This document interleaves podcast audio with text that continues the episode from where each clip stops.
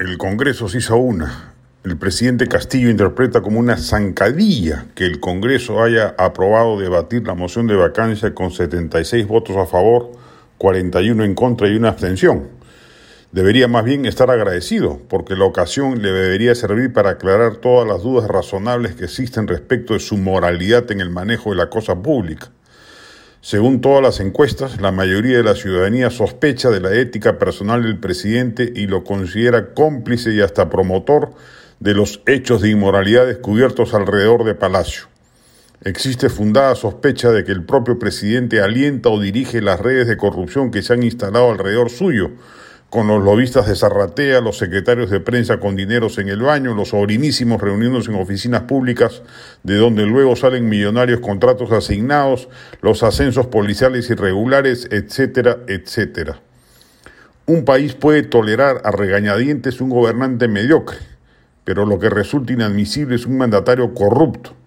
Políticamente, esa constatación conduce a la vacancia por incapacidad moral Así se ha interpretado nuestro país y así se interpretaría en caso surjan indicios fundados de que Castillo es partícipe de los hechos señalados. No somos ingenuos y por ende no creemos de antemano que el Congreso repentinamente se haya iluminado y la guardería axiopopulista haya cambiado de criterio de la noche a la mañana. De paso, sorprende el voto en contra de Susel Paredes y Flor Pablo.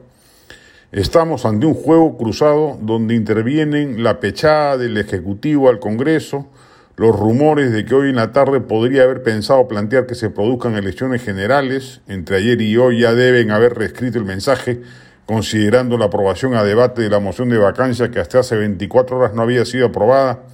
y la ambigua declaración del ex secretario de Palacio Bruno Pacheco.